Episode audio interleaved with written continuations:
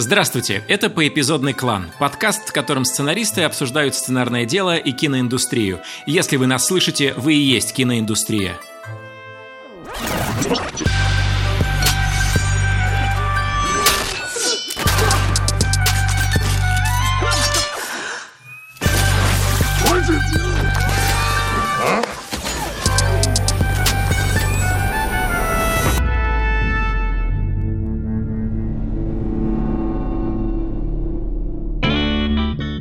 Меня зовут Николай Куликов, и я сценарист, который не состоит ни в одной сценарной группе ВКонтакте или Фейсбуке. Как мне удается строить карьеру в таких условиях, совершенно непонятно. Не повторяйте моих ошибок.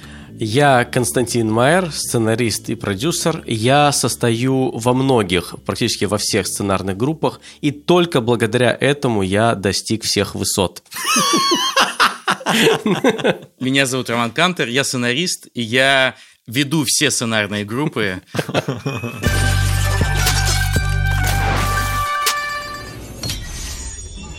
И сегодня мы хотели поговорить о критике и об обратной связи, о том, э, чем одно отличается от другого, э, как это нам помогает, как это принимать и о чем просить, когда мы просим покритиковать наш сценарий.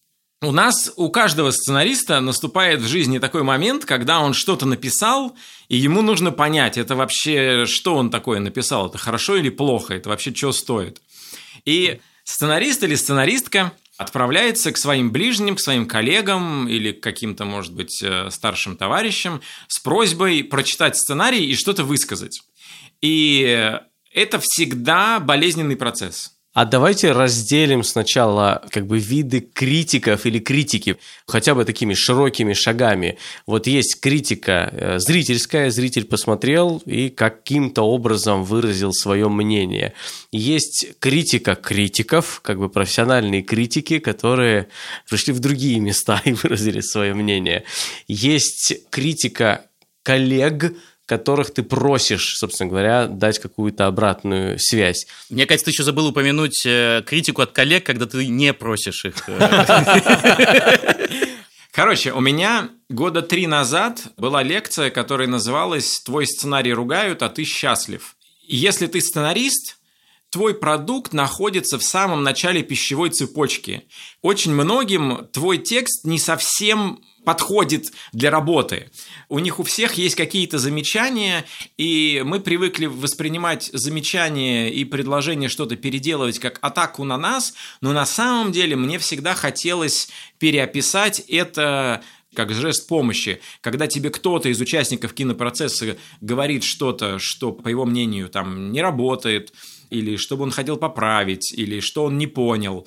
В этот момент он всегда дает тебе подсказку, как улучшить то, что ты делаешь. Ну, либо он дает тебе подсказку, как бы расстаться с этим конкретным человеком, потому что иногда, э, если там условно продюсер или там режиссер дает тебе фидбэк на сценарий, с которым ты тотально не согласен, и все, что он говорит, причиняет тебе боль, то, ну, это хороший знак, что вы не подходите друг другу. Чаще всего, когда критикуют твой сценарий, нужно угу. первое, что сделать, включить волю и отделить себя от сценария. Прям, прям перед началом сказать, мой сценарий – это не я. Это первое. А вторая вещь, нужно помнить, что в России нигде не обучают ни в школах, ни в институтах, нигде, ни в семье давать обратную связь. И, соответственно, человек, то, что он говорит, и то, что он имеет в виду, когда дает тебе обратную связь, это часто бывают разные вещи усилием воли говорите, он не хочет сделать плохо, он хочет как-то помочь твоей истории. И если он говорит, ну, ну, это херня, это же никто так не говорит вообще, никогда в жизни никто так не говорит, это вообще откуда, откуда ты взял. На самом деле он имеет в виду, я в своей жизни и в своем, как бы, ну, в своем бэкграунде никогда не встречал, чтобы подобные люди говорили подобную фразу. Это означает, что часть uh-huh. людей также может воспринять эту фразу. Все, не больше на самом деле. И подытоживая это, как-то мы сформулировали, что мы с Колей монетизируем собственную боль. То есть ты знаешь, что тебе больно, но ты это переработал, и ты заработал на этом деньги или какую-то любовь э, зрителей, и тебе это примеряется этой критикой, то есть ты ее монетизируешь. И, наверное, как бы главная вещь, которая, с которой надо начинать, и, с, и миф, который должен просто умереть, и я надеюсь, мы приложим к этому какую-то свою руку, это то, что все же мы понимаем, что никогда, никогда в истории человечества не было такого момента, что первый драфт, все, он гениален, и в нем угу. нельзя исправлять ни одной э, строчки. Ну, Ром, как бы тут, говорится, говорит за себя. И на самом деле важно понимать просто, что какая очень важная подмена происходит, э, к сожалению, в голове сценариста. Сценарист пытается создать идеальный сценарий а большое количество других участников процесса очень часто хочет создать идеальный фильм. И это, ну, не совсем э, одинаковые задачи. Одно и то же, да, да, да. Вот у меня, например, есть такой совет, который я недавно, на самом-то деле, относительно понял. Когда ты даешь, неважно, кстати говоря, в данной ситуации, кому, то есть это может быть друзья, это могут быть коллеги, в данном случае неважно, а почитать свой сценарий, чтобы им было проще говорить, я было бы проще это все воспринимать, просто скажи сразу, что ты, собственно, хотел добиться да. этой угу. работой. То есть, условно говоря, ты говоришь... Какая у тебя цель? Да, какая цель? То есть, я хотел написать самую смешную молодежную комедию. Получилось угу. или нет? Угу. То есть, ты сразу сужаешь разговор от категории абстрактных, типа угу. «это гениально», «это талантливо», «это лучшее, что я читал». Ты сразу убираешь все это и сводишь это до конкретной прагматической, прагматичной цели. Ты говоришь, это фильм ужасов, а человек говорит, ой, а я подумал, что это, честно говоря, э, какая-то там семейная драма. Ты говоришь, ну, ну значит, это семейная драма. Когда ты говоришь, что ты хотел сделать, то на самом деле ты уже тем самым задаешь правильный вопрос. Ты как бы говоришь, получилось у меня или нет? Да. Типа, я хотел сделать первый в России хоррор про рыбалку. Вот, например. И это значит, что каждая сцена должна быть А и про рыбалку, и Б пугать. И да? дальше читатель, который читает, он тебе может говорить, ему было страшно или нет. Ну или просто интересно или неинтересно. То есть количество да. вопросов лучше свести к очень коротким вопросам, типа было ли интересно, было ли смешно, было ли все понятно. Вот на самом деле, если задавать простые вопросы, людям будет проще отвечать. Но тут очень важно попа- не попасть еще в ловушку от чужого мнения. Я уже давно работаю над сценарием, который называется «Комиссар планеты Земля». Это такой истерн, в котором есть кунг-фу и инопланетяне, так, если коротко скажем. Я писал его вместе со своим соавтором Василием Шевцовым. И каждый год у нас готов новый драфт, и я его выкладываю у себя в Фейсбуке, чтобы ну, предложить желающим почитать и поделиться обратной связью. Но э, тут интересный получил я комментарий, например, от одного, скажем так, ну, заметного участника э, киноиндустрии. Он говорит, э, ну, у тебя там типа выдра и лазеры, это же как Стражи Галактики. И я спросил своего сына, которому 12 лет, Стражи Галактики, это что такое? Он говорит, комедия. Поэтому, Коль, переводи просто все в комедию, и вот так это надо запускать. И вот такой тип обратной связи, он скорее говорит больше о человеке, который дает эту обратную связь, а не о вашем сценарии. Нужно очень четко себе э, поня- э, как бы объяснить, кто с вами разговаривает. Но тут есть следующая ловушка. Ты можешь обесценить его фидбэк. Ты можешь сказать, все, что он говорит после этого, это полная херь. И это очень э, опасный на самом деле соблазн потому что ты можешь пропустить много другого мимо ушей.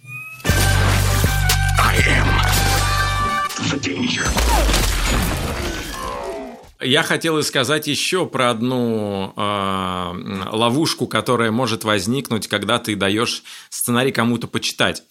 Некоторые люди считают, что если они потратили время, э, прочитав твой сценарий, то они дальше как бы имеют право вертеть тобой как захотят, Потому что ты типа мучил их своим гребаным сценарием, и теперь они расквитаются с тобой за это. И очень легко можно попасть в такую ловушку, когда тебе читатель говорит, скажи, а почему вот это происходит, а почему вот это произошло, а почему у тебя тут вот так вот? И ты начинаешь как бы объяснять, он говорит, не-не, ну ты полную херню говоришь, ты начинаешь оправдываться и говорит, нет, ты не понял. И вот это нужно прервать очень быстро. То есть, когда человек говорит, слушай, а почему у тебя вот это? Ты говоришь, окей, правильно я тебя слышу, ты не понял, почему там это произошло. Он такой, да. И ты себя записываешь, человек не понял, почему произошло то-то. Ты ему ничего не объясняешь в этот момент. Если он ничего не понял из сценария, то есть, если он что-то не понял из сценария, это его право не понять. И ты именно поэтому ему и даешь этот сценарий, чтобы увидеть, где люди не поняли. Просто, возможно, ты столкнешься с тем, что 10 человек не поняли одну и ту же вещь. И это очень ценный фидбэк. Самое главное – не вступать в дискуссию с читателем. Коль, какие твои любимые стоп-слова, чтобы вот остановить вот это вот, э, чтобы не ступить на эту скользкую дорожку, как правильно э, повести себя в такой ну, ситуации? Ну, когда э, человек тебя спрашивает, серьезно? Вот когда он пишет, вы тут написали вот это вот серьезно? Я помню, когда мы э, с Лешей Нужным э, первый драфт э, «Я худею» рассылали, разным девушкам, женщинам, которых мы просили почитать. Одна сценаристка, понимаешь, она уже была сценаристка, в группах состояла. Она такая, Лё... а у нас началось с того, что у нас героиня работала в э, этом самом, э, в супермаркете и готовила салаты. И в первой сцене так получилось, что у нее обручальное кольцо, которым она очень дорожила, оно упало в салат, и она не понимала в какой. И она все эти салаты перерывала перед, перед покупателями, и нам казалось, это очень смешная сцена. И потом она находила это кольцо, облизывала, надевала надевала на пальцы, очень довольна. Ну вот, нам казалось очень смешно. И э, там Одна, как бы, читательница, вот сценаристка пишет, серьезно, майонезными пальцами вначале ковыряться в салатах, фу, это вы хотите такую героиню, ребят, вообще без шансов. И ты такой, а, окей, то есть если мы как бы шеймим авторов за то, что они что-то придумали, а, мы дальше как бы слушаем это все, но а, в никакую дискуссию не вступаем, и мы не вступили. Я могу добавить еще очень классную формулу. Есть такой автор сценария, там, хедрайтер э, Леонид Куприда, который был когда-то редактором высшей лиги, чемпионом высшей лиги КВН. Делал, по-моему, «Кадеты», э, сериал, молодежку он делал, ну такие, он сам военный и, в принципе, можете дальше предположить. Так вот, он много классных комментариев, помню, в КВН давал, но у него была одна формула, когда ему что-то не нравилось, называется «ну и». Ну и, ну и поворот, ну и открылось, что, грубо говоря, это как, э, грубо говоря, китайский квартал, вот про финал бы он говорил так, ну и, ну и открылось, что она его мать. Ну и дальше что? Ты можешь что угодно. Взорвал ты звезду смерти, ну и что? Да. Часто, причем это бывает и у неискушенных читателей, и у искушенных читателей, типа продюсеров, там, режиссеров и так далее, что когда тебе дают иногда комментарий какой-то, но ты ну, то есть, твоя первая реакция, ты понимаешь, что с ним что-то не так, тебе не нравится этот комментарий, а тебе кажется, что они неправы и так далее, но они настаивают, то есть, или ты слышишь его от нескольких людей. Часто бывает такая вещь, что я это называю комментарий за комментарием, что твоя задача как э, сценариста на самом деле понять, что проблема не в том, о чем они говорят сейчас конкретно, угу. а в чем-то на самом деле другом, чего они не знают, то есть они как бы тебе говорят, что вот они здесь чувствуют проблему, но на самом деле проблема есть, но не там где они говорят, да? Он почувствовал что-то, mm-hmm. попытался, потому что ему нужно сформулировать это, сказать да, себе, да. сформулировал э, э, это, и это на самом деле не равно тому, что он почувствовал или тому, что он увидел. Да. Вот, он скорее просто посылает сигнал, что он где-то почувствовал что-то не так, и твоя задача э, с помощью него же обратно пройти по этому пути и найти это место проблемное. Да, угу. опытный сценарист поймет, что проблема находится в другой сцене. То есть не там, где он говорит, а из-за того, что там что-то не сложилось, он почувствовал это здесь. Но есть ловушка. Ага. Когда получаешь часто актерские комментарии, то бывает, ты переусложняешь все.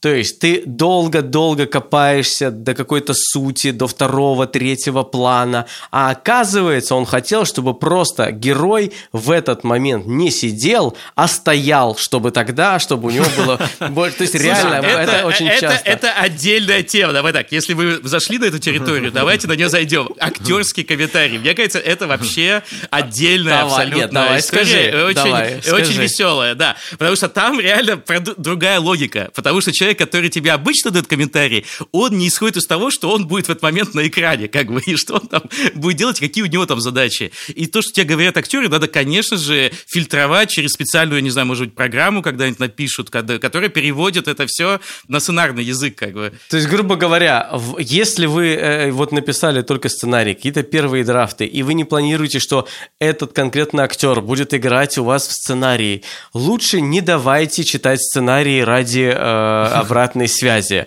потому что на нее на сценарий будут смотреть совершенно вообще иначе, и э, вам будет сложно разобраться с этой критикой. Слишком рано, скажем так, вы начинаете давать актерам. Ну да, потому что конкретный актер применяет это конкретно на себя конкретно на свою личность и свою манеру игры. И все через только через эту призму оценивает исключительно. Но есть история у тебя, Ром. Ты просто засмеялся. Так, у тебя, mm. как будто бы у тебя есть какая-то очень конкретная история, связанная с критикой, с актерской Слушай, критикой. Я, ну, да, хорошо. Я, я не знаю, наверное, я не... Ладно, давай, я выпил бокал давай. вина, поэтому могу себе позволить. Короче, а, да, была история. Значит, э, я писал, значит, один эм, сериал, скажем так, и все было хорошо, мы вот должны уже сниматься, и вдруг мне звонят и говорят, там, типа, у одной актрисы проблема. Типа, я говорю, какая? И, значит, проблема как выглядит? Она говорит, Роман, вот смотрите, вы так прекрасно написали все остальные роли.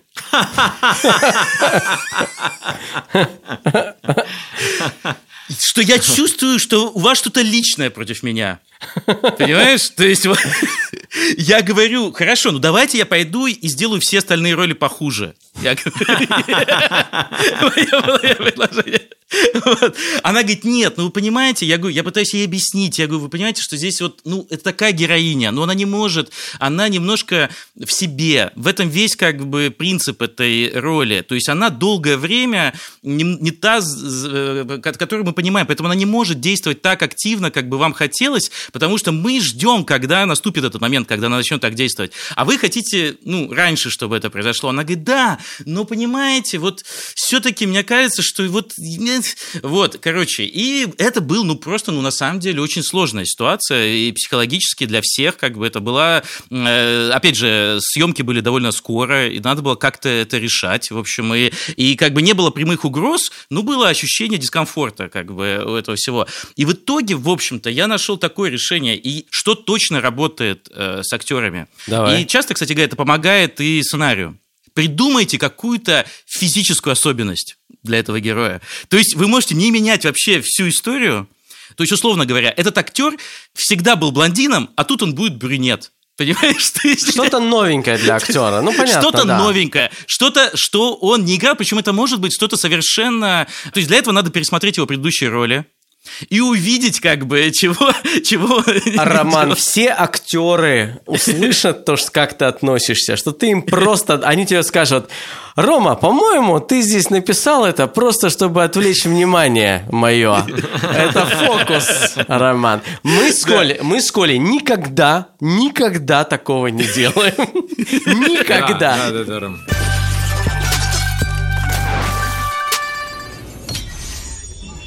вспомнил про одну вещь, которая мне всегда помогает вообще получать любую критику, неважно, от актеров, там, от коллег, э, от просто случайных людей.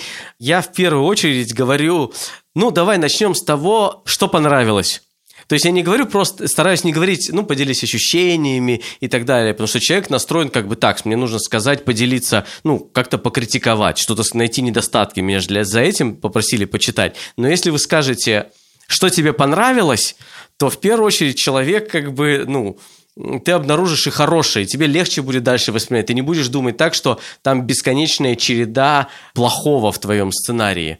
Искренне рекомендую. Да, очень часто люди, ну, исходят из того, что так, ну, то, что хорошо, наверное, человек и сам видит, но моя же задача сейчас прийти и спасти это. Да, да. И херачить только в те места, которые очевидно надо исправлять если он критикует твой сценарий, он критикует его, исходя из своего жизненного опыта, из своих вкусов, из своих установок, каким должно быть российское кино. Поэтому не всегда он является твоим полноценным союзником. Но для того, чтобы вытащить из него что-то ценное, всегда помогает очень честный вопрос. Правильно ли я понял – Ну, то есть он вот с этих слов может начинаться. А дальше надо постараться не уничтожить его сарказмом в продолжении этого вопроса. То есть надо спросить, правильно ли я понял, что ты считаешь, что героиня, э, которая, например, убивает ради своего ребенка, она может выглядеть для кого-то неприятной сразу? И дальше человек отвечает очень конкретно на этот конкретный вопрос – да, ну у этого, кстати, у сленг даже есть пляп, то есть аббревиатура, которая означает, правильно ли я понимаю метод. Это работает. Мы как раз относительно недавно с актрисой по сценарию разговаривали, она прочитала, у нее было много вопросов, и она их, они разные были, и мы вязли на самом деле в этом разговоре, и это к сериалу «Настя, соберись». Мы, вот сериал, который у нас выйдет в конце этого года на платформе Кинопоиск, и мы с главной, с актрисой, которая претендовала на главную роль, общались, и мы в какой-то момент спросили, а как ты сама чувствуешь, что ты сама хочешь от этой героини, как ты сама ее понимаешь. И в какой-то момент даже растерялась актриса и была и одновременно и, и счастлива, и благодарна. Она говорит, никто никогда не, спра- не задавал мне такого вопроса. А эта звезда, это уровень как бы топ-3 актрис в России. То есть это очень много снимается она. Поэтому это, да, это очень мощный инструмент, он всегда работает, потому что все хотят э, чувствовать, что их пытаются понять, что их хотят услышать. Э, да, это раб- работает на 100%. Да, но исходите при этом из того, что никто на самом деле не хочет понять и услышать ваш сценарий. Вам самим нужно э, провести работу, чтобы э, собрать фидбэк, как это было услышано.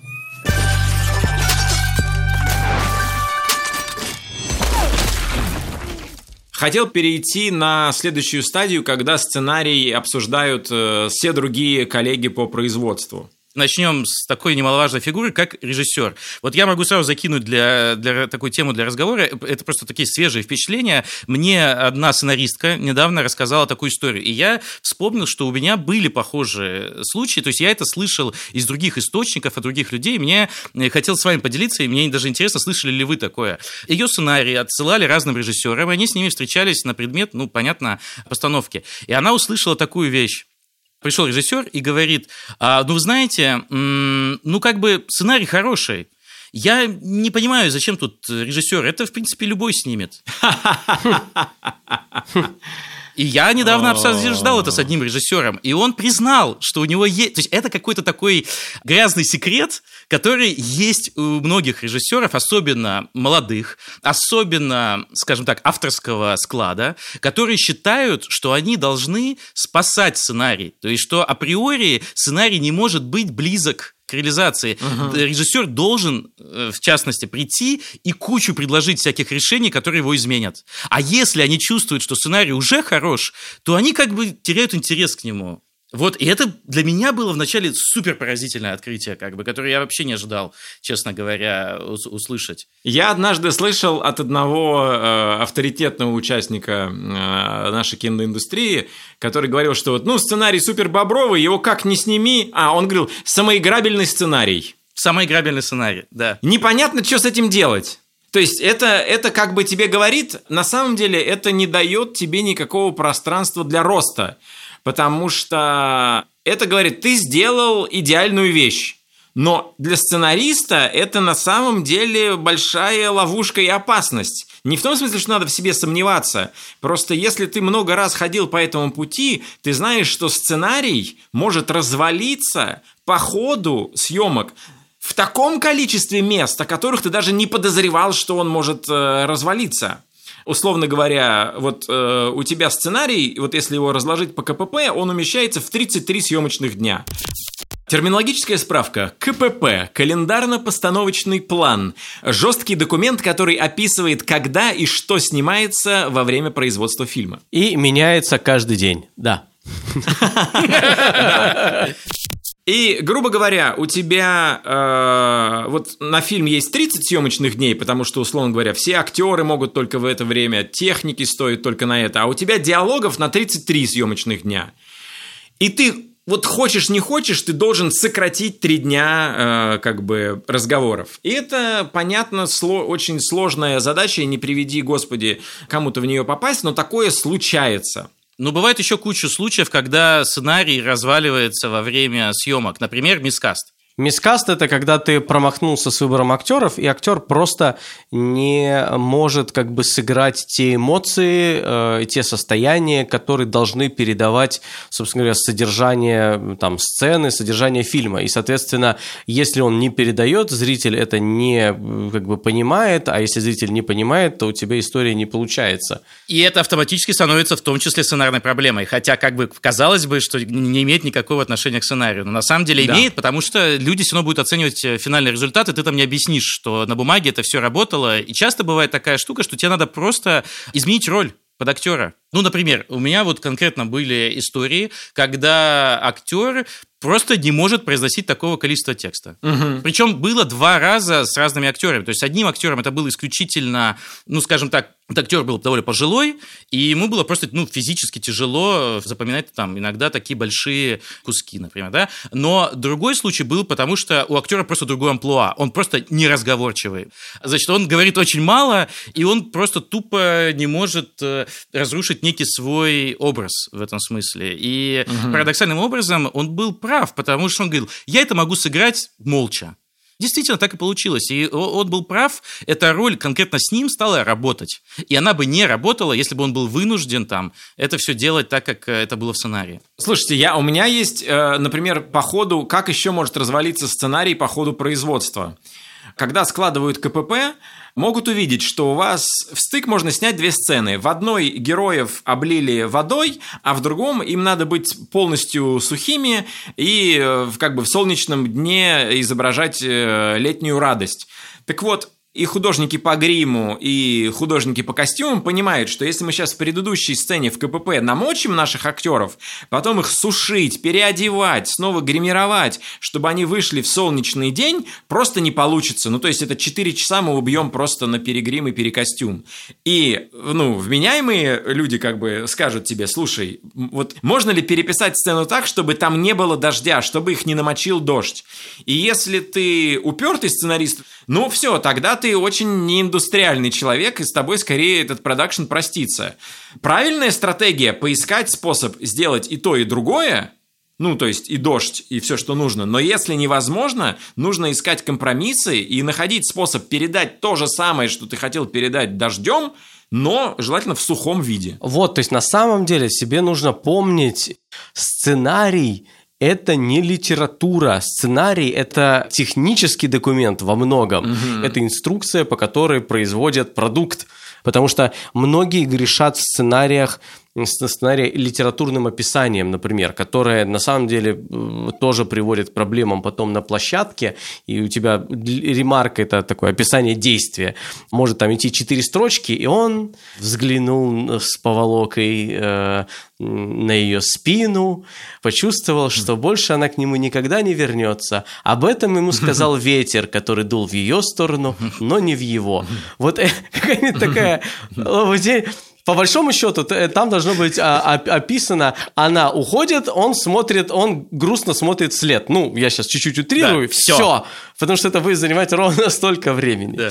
Ну, кстати, вот про это же, про это, на эту тему, как вы относитесь к критике, которая исходит часто и от продюсеров, и от режиссеров, ну, в основном от режиссеров, про то, что когда сценарист предлагает в сценарии всякие визуальные решения, то есть он э, пишет о том, как э, это надо снимать, типа ну, условно, за, берем, за, пишет, за как других, это надо снимать. За других говорит, как нужно снимать, да? Ну, за... ну типа того, да. Типа описывает, куда камера смотрит, э, значит, как это все выглядит, где крупный план. Во вопрос баланса. Ну, то есть там, где тебе нужно драматургически это, там ты использ... можешь использовать и такие приемы, как там панорама или камера поворачивается, и оказывается, что рядом с героем все это время стоял пес.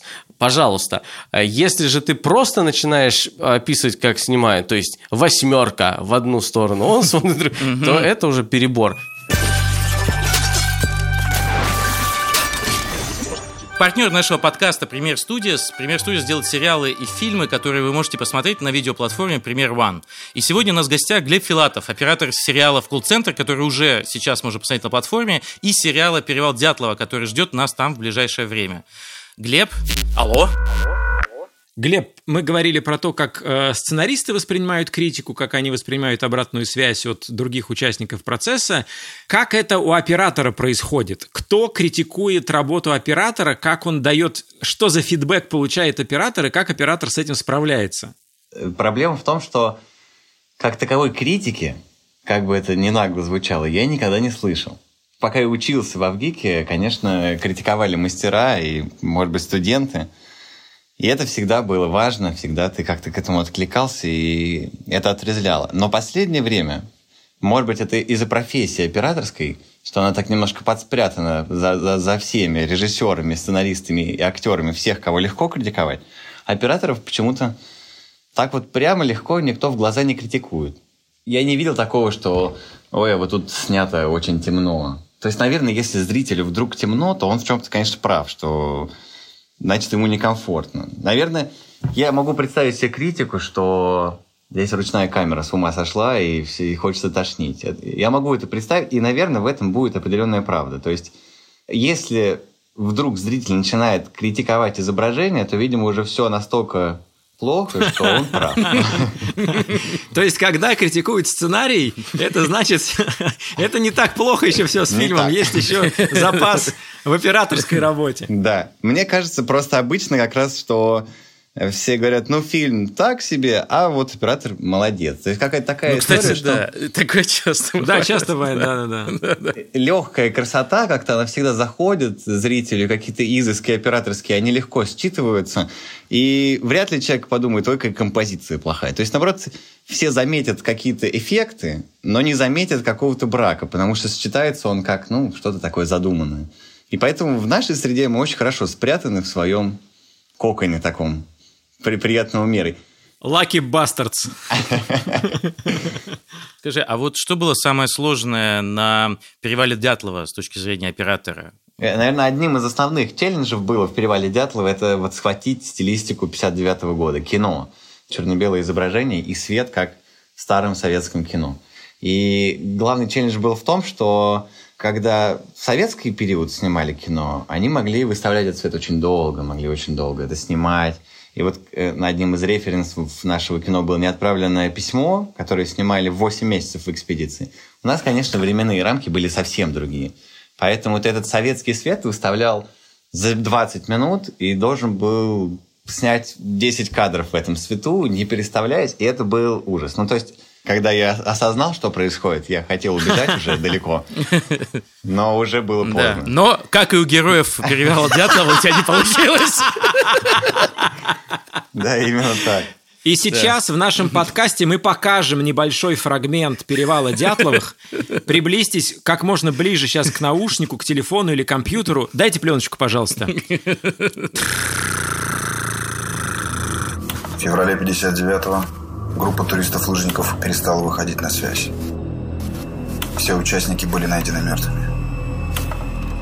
На их телах обнаружены признаки насильственной смерти. Никто не знает, что произошло на самом деле. Никто.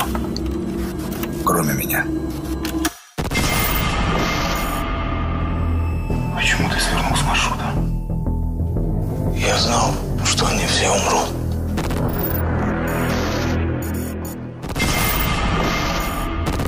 Основано на закрытых материалах дела от 6 февраля 1959 года.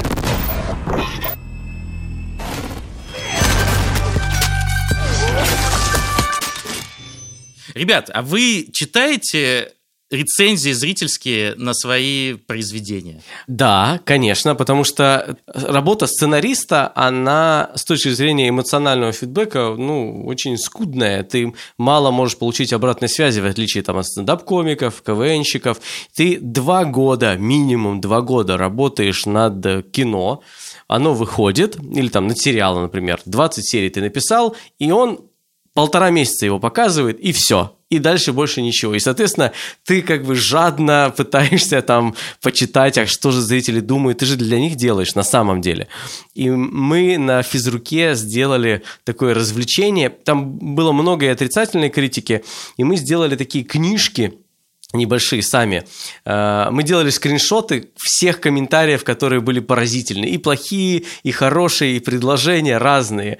Мы подарили Александру Дулерайну, генпродюсеру ТНТ, там, продюсерам Good Story Media, себе взяли, актерам давали это. И ты читаешь, и тебе как-то примеряется этой критикой, и, эм, и в этом есть э, ну, какое-то одновременное развлечение и какая-то польза во всем. Но там были, было много смешного.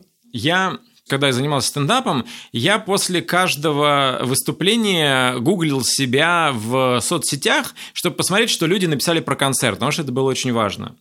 И со временем я понял, что любой вот такой vanity search, он приводит к страданию. Ты рано или поздно читаешь какой-то отзыв, который тебя начинает задевать так, как ты не хотел, и ты начинаешь в своей голове разговаривать с этим человеком. Это напрасная трата жизни.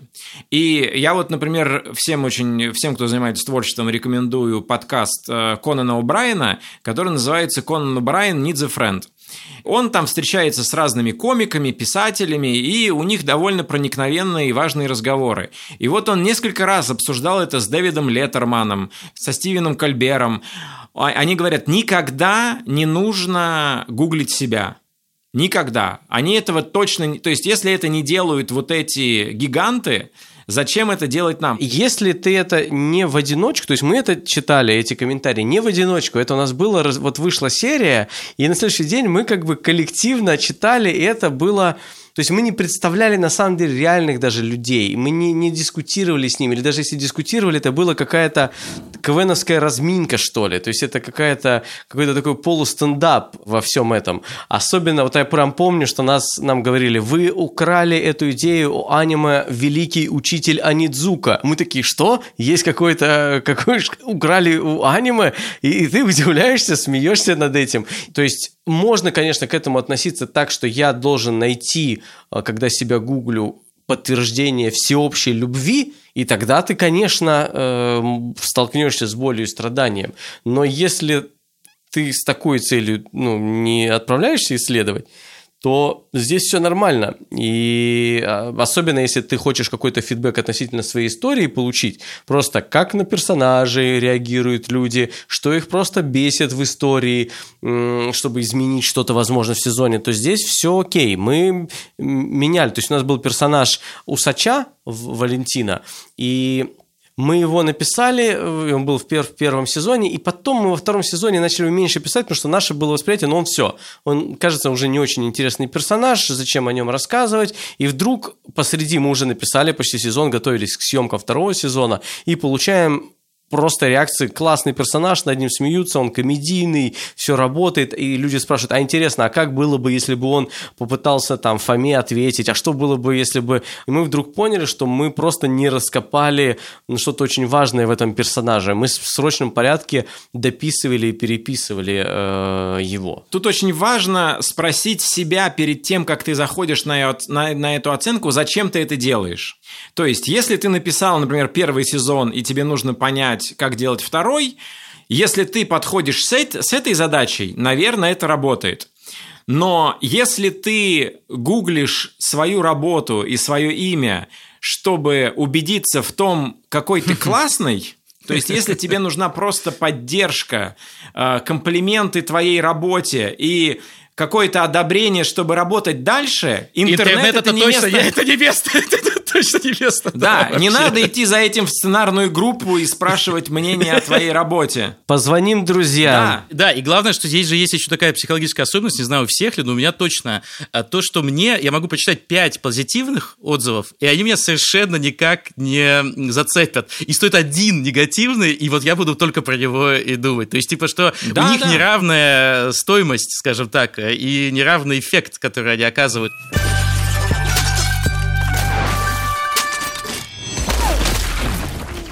Ну и раз мы об этом заговорили, то давайте, собственно, посмотрим. Расчехлим. Давайте сделаем, то, расчехлим, да. Так, хорошо, давайте. Я открываю «Я худею». И с чем я сталкиваюсь?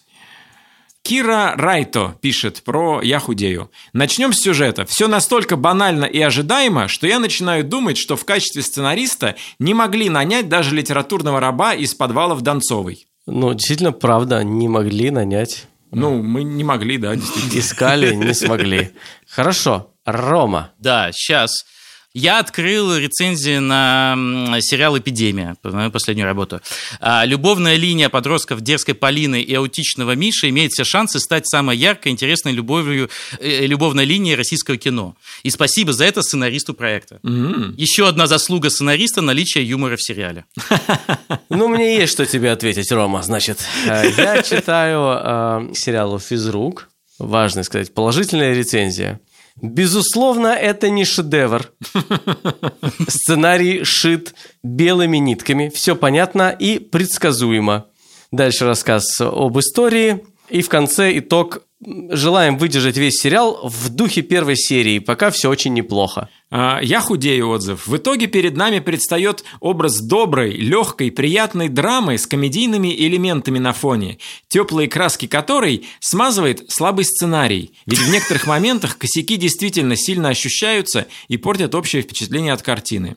Все. Так, хорошо, ребята, у меня тоже такое. У меня, смотрите, у меня как бы это вроде зеленая рецензия, но смотрите, что она говорит. Э, Это плюсы, как написал автор. Сценарий довольно банален, на мой взгляд. С равным успехом можно было бы снять роуд-муви о поездке на отдых в Египет с экскурсией в Гизу. Тем не менее, обилие острых сюжетных поворотов заставляют следить за повествованием с интересом. Вот такой вот. Так, у меня, значит, физрук интересен тем, что показывает поведение человека совершенно в противоположном обществе, в той среде, в которой он, казалось бы, никогда не смог оказаться, и это смотрится смешно. У авторов сценария и диалогов получилось что-то среднее, и иногда они попадают точно в десяточку, а иногда совершенно наоборот, промахиваясь. Судя по рецензиям, многим зрителям кажется, что сценарий – это такая как бы непреложная Библия, и каждый из участников процесса в, в- в лепешку расшибется, чтобы снять, сказать и сыграть именно так, как написано в сценарии. Вот что 200 человек прямо как рабы служат этому сценарию и сделать его именно в таком виде, как задумал сценарист. Конечно, это абсолютно не так. Но у меня, кстати, есть еще вот такой как бы отзыв. В итоге я худею вышел сырым. Такое впечатление, что на половине написания сценария сценаристам просто надоело, и они начали впихивать в сюжет всевозможные штампы. И если вы со мной не согласны, то досмотрите фильм до конца. Это выглядело странно, жалко и глупо одновременно. Ну, наконец-то кто-то написал правду. Нам реально надоело на половине. Смотрите, ребят, но это рецензия, конечно, которая меня повергла в свое время в серьезное раздумье. Называется она «Мажор апокалипсис и эпидемия бесталанности». О, уже хорошо. Да, и на самом деле удивительно, она почти вся посвящена сценарию. Что, то есть вначале там пишут какие-то вещи ам, про сериал, и дальше пишется актерский состав, режиссура, музыка, локация, реквизит составляют не более 50% успеха фильма. То есть этот человек знает точно. Да? Как бы. Остальное сценарий. Сценарий, сценарий еще раз сценарий. Это главное. Здесь он низкопробный, высосанный из пальца, накрученный алогичными сюжетными ходами, исковерканный последующими продюсерскими доработками и улучшениями с целью оптимизации бюджета. Сценарий сделан по книгу бестселлера «Простите, не верю». А. Значит, ужасающая техническая безграмотность. Авторы сериала не знают, что происходит с машиной, когда заливаешь летнее топливо вместо зимнего. Психологическая безграмотность. Персонаж с э, синдромом Аспергера нуждается в длительном объяснении, почему он такой и что это означает. Объяснял его словами, за что ругают во всех сценарных школах. Но дальше вот интересно, мне кажется, это такой диагноз дальше идет. У российского кино и ТВ две беды – сценаристы и продюсеры. Если быть точнее, то вторые, которые прикупают сценарии первых. Не действуют правила... Не действуют правила естественного отбора. Отсутствуют условия для появления новых вменяемых игроков на этом рынке. Нет доверия друг другу. Впившийся как клещ в госбюджет или канальный, в, кавыч... в скобках, платформенный ресурс, продюсер будет работать только со своим редактором и прикормленными сценаристами. Вся эта троица будет тырить идеи и сюжетные ходы, искажать и извращать до неузнаваемости первоисточник. Но классно, что, ну то есть, думай вот о чем, что твой сериал вызвал настолько сильные эмоции, настолько много, что человек взял, не хочется говорить даже потратил, а вложил столько сил и времени на то, чтобы это написать. Это был подкаст студии «Либо-либо» по эпизодный клан. И хотя мы вам рекомендовали не писать э, комментариев в интернете, в Ютубе и везде, где угодно, но если это комментарии про наш подкаст, пожалуйста, пишите их везде и ставьте нам оценки тоже везде. Это поможет другим слушателям узнать про наш подкаст. А над подкастом работали редакторы Андрей Борзенко и Ильдар Валиулин, продюсер Павел Боровков, звукорежиссер Павел Цуриков, композитор Кира Вайнштейн. Пока. А в следующем выпуске мы расскажем вам, что такое клиффхенгер и почему это...